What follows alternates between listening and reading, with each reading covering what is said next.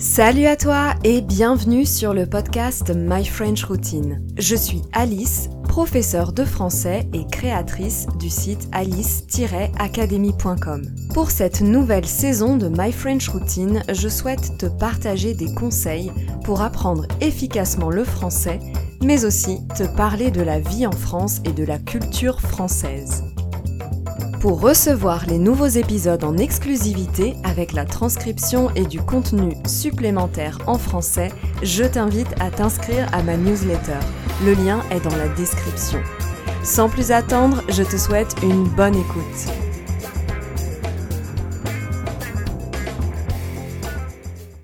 Je suis nulle pour apprendre des langues.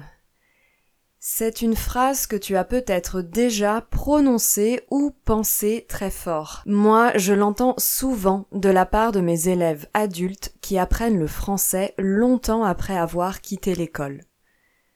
Et quand j'entends cette phrase, j'entends le traumatisme que l'enseignement des langues a dû être à l'école. Et ça me fait beaucoup de peine parce que j'imagine la souffrance et les nombreux blocages qui se cachent derrière cette phrase. Alors bien sûr, on a tous des préférences dans la vie, on a tous des facilités dans certains domaines plutôt que d'autres, mais penser qu'on est nul, pas fait, pas faite, pas doué pour apprendre quelque chose n'est pas toujours vrai. Le problème, c'est qu'on se base sur notre expérience de l'école pour déterminer si on est bon ou mauvais pour apprendre. Et c'est une erreur parce que le système scolaire ne convient pas à tout le monde et valorise seulement certains profils d'apprentissage. On oppose souvent, à tort, les métiers intellectuels aux métiers manuels. Les métiers intellectuels, dans la recherche, dans, les bureaux, sont considérés plus prestigieux, alors que les métiers manuels sont conseillés aux mauvais élèves, les cancres comme on les appelle pas très gentiment dans le langage familier, comme s'il y avait une hiérarchie parmi les compétences. Pourtant, on a tous des exemples autour de nous, et même parmi des personnes célèbres, de mauvais élèves à l'école qui ont très bien réussi dans la vie et ont eu un destin incroyable. Est-ce que tu savais par exemple qu'Albert Einstein, Winston Churchill, ou pour donner un exemple français, Jean-Paul Gaultier, ont eu un parcours assez chaotique à l'école? Et ça ne les a pas empêchés d'avoir un destin incroyable et pour Albert Einstein de révolutionner la physique avec la théorie de la relativité. Einstein, Churchill ou Jean-Paul Gaultier étaient loin d'être idiots et incapables d'apprendre. Ils n'avaient simplement pas un profil d'apprentissage adapté au système scolaire. Si j'ai choisi de te parler des profils d'apprentissage dans ce podcast, c'est en premier lieu dans le but de te montrer qu'il n'existe pas qu'une seule façon d'apprendre, et en deuxième lieu c'est pour te donner des conseils adaptés à ton profil et te permettre d'apprendre efficacement et sereinement le français.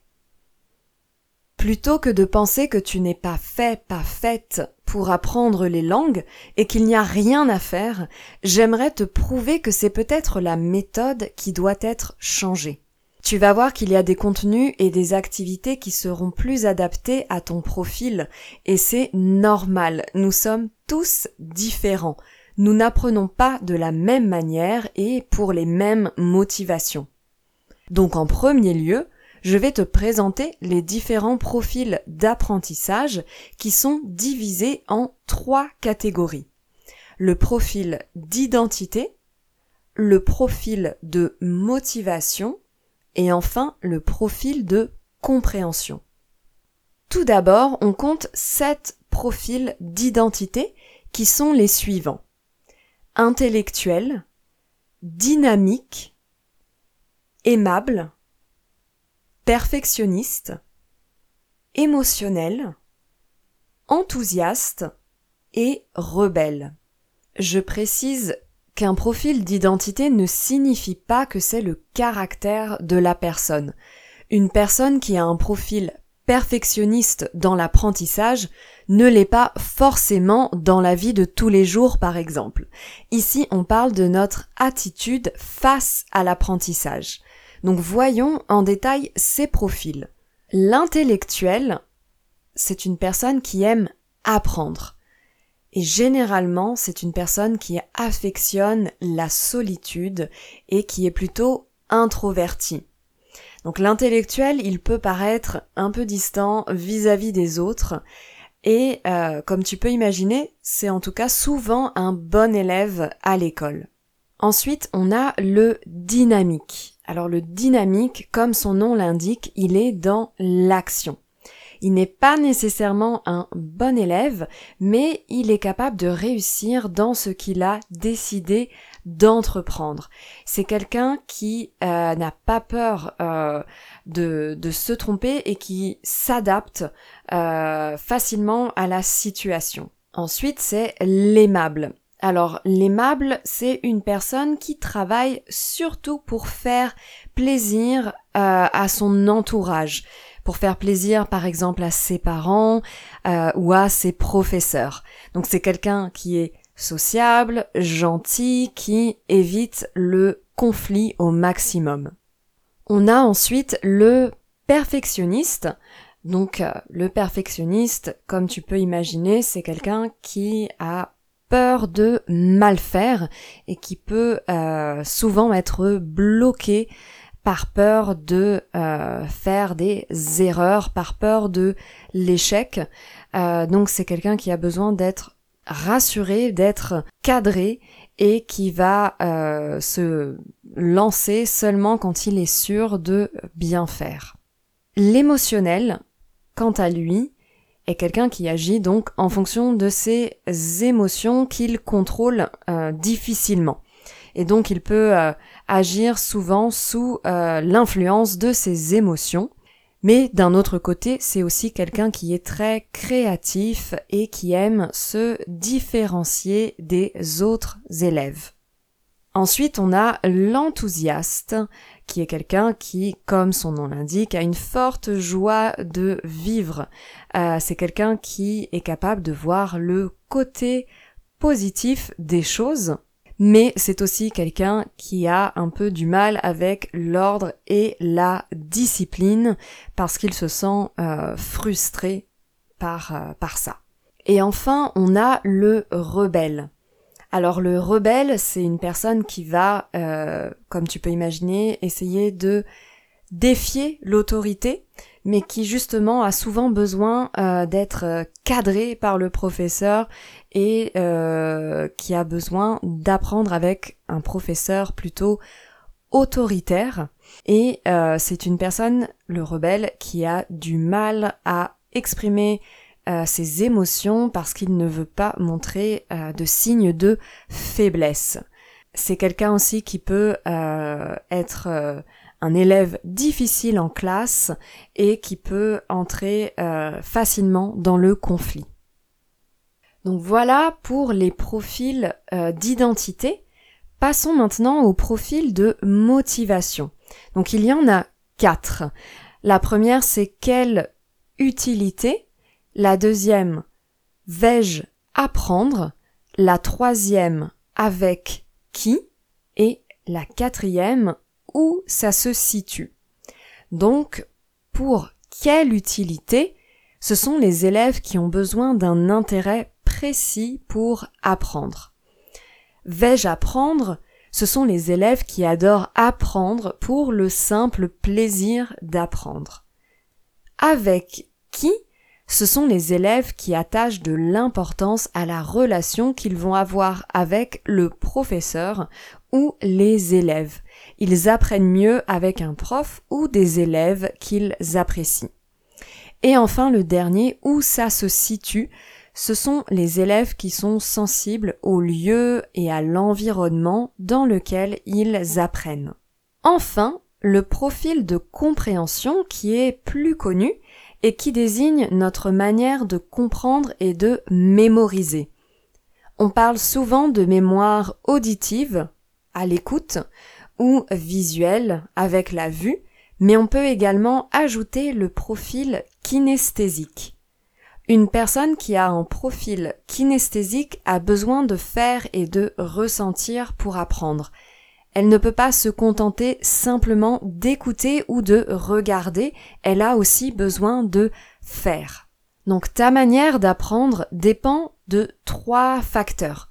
Ton profil d'identité, perfectionniste, émotionnel, rebelle, etc. Ton profil de motivation, avec qui, quelle utilité, et enfin ton profil de compréhension. Tu es plutôt auditif, visuel ou kinesthésique. À ce stade, tu as peut-être reconnu les profils d'identité, de motivation et de compréhension qui te correspondent le plus.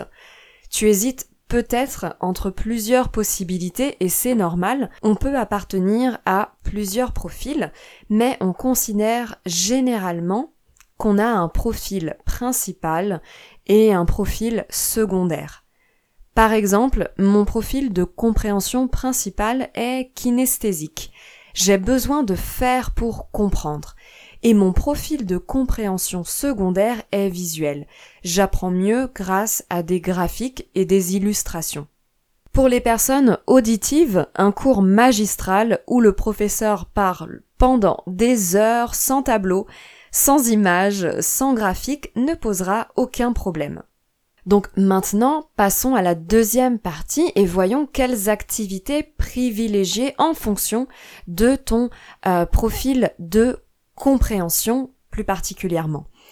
Donc pour apprendre une langue étrangère comme le français, bien sûr, l'idéal est de travailler toutes les compétences. Tu dois être capable de comprendre un discours en français, donc c'est la compétence auditive. Tu dois être capable de lire et écrire en français, c'est la compétence visuelle. Et enfin, tu dois être capable de parler en français, c'est la compétence kinesthésique. Mais en fonction de ton profil d'apprentissage, tu pourras adapter ta manière d'apprendre. Prenons l'exemple du podcast. Si tu as un profil de compréhension auditive, tu pourras te concentrer sans problème sur la voix et les mots sans avoir besoin d'images. Mais si tu es plutôt visuel, tu peux accompagner l'écoute du podcast avec la lecture de la transcription. Et enfin, si tu as un profil kinesthésique, tu peux prendre des notes et reformuler avec tes propres mots le contenu du podcast. Pour le vocabulaire, comme la prononciation et l'orthographe sont tous les deux importants, que tu sois auditif ou visuel, tu peux travailler la prononciation en même temps que l'écriture. Si tu es kinesthésique, je t'invite à écrire des phrases avec les mots importants, à te raconter une histoire, en bref, à créer du contexte avec ces mots. Pour une règle de grammaire, si tu es auditif, tu peux lire à haute voix la règle et mémoriser des phrases d'exemple pour garder en mémoire la sonorité de la langue. Si tu es visuel, n'hésite pas à schématiser, reformuler la règle avec des tableaux ou des illustrations. Et pour les kinesthésiques, comme pour le vocabulaire, tu dois créer un contexte, réutiliser la règle avec tes propres phrases. En tant que professeur, c'est très intéressant pour moi de connaître le profil d'apprentissage de l'élève pour savoir comment lui parler et organiser les cours.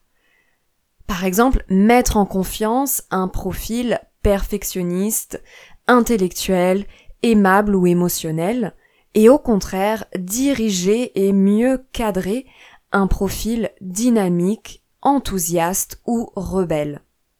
Pour les profils de motivation, je peux par exemple insister sur l'utilité de l'apprentissage pour ceux qui ont besoin d'un but précis, ou donner des informations supplémentaires et expliquer le pourquoi du comment avec ceux qui adorent apprendre, ou ensuite créer un cadre chaleureux et bienveillant pour ceux qui attachent de l'importance aux personnes avec qui ils apprennent, Et enfin, permettre à l'élève d'être dans un lieu agréable et rassurant pour apprendre pour ceux qui attachent de l'importance au lieu et à la localisation de l'apprentissage.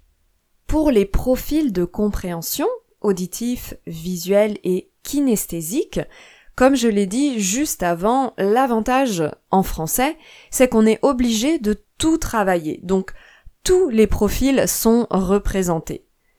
Pour ma part, sur la plateforme Alice Academy, j'ai créé des petites vidéos d'animation avec ma voix et des illustrations pour associer le son à l'image. Très souvent, j'ajoute la transcription audio d'un texte que j'écris pour expliquer une règle et apporter des précisions. Les exercices en ligne sont interactifs, sous forme de jeux et font appel à la compétence kinesthésique. Et pour apporter du contexte, je n'hésite pas à utiliser des extraits de programmes télé français très connus qui utilisent le vocabulaire et la grammaire du cours. Bon, je pourrais en parler pendant des heures, mais je vais m'arrêter là et si le sujet t'intéresse, je te mets le lien dans la description du livre de Jean-François Michel qui explique en détail les sept profils d'apprentissage et le lien pour faire le test et découvrir ton profil. Il existe une version en anglais si tu préfères.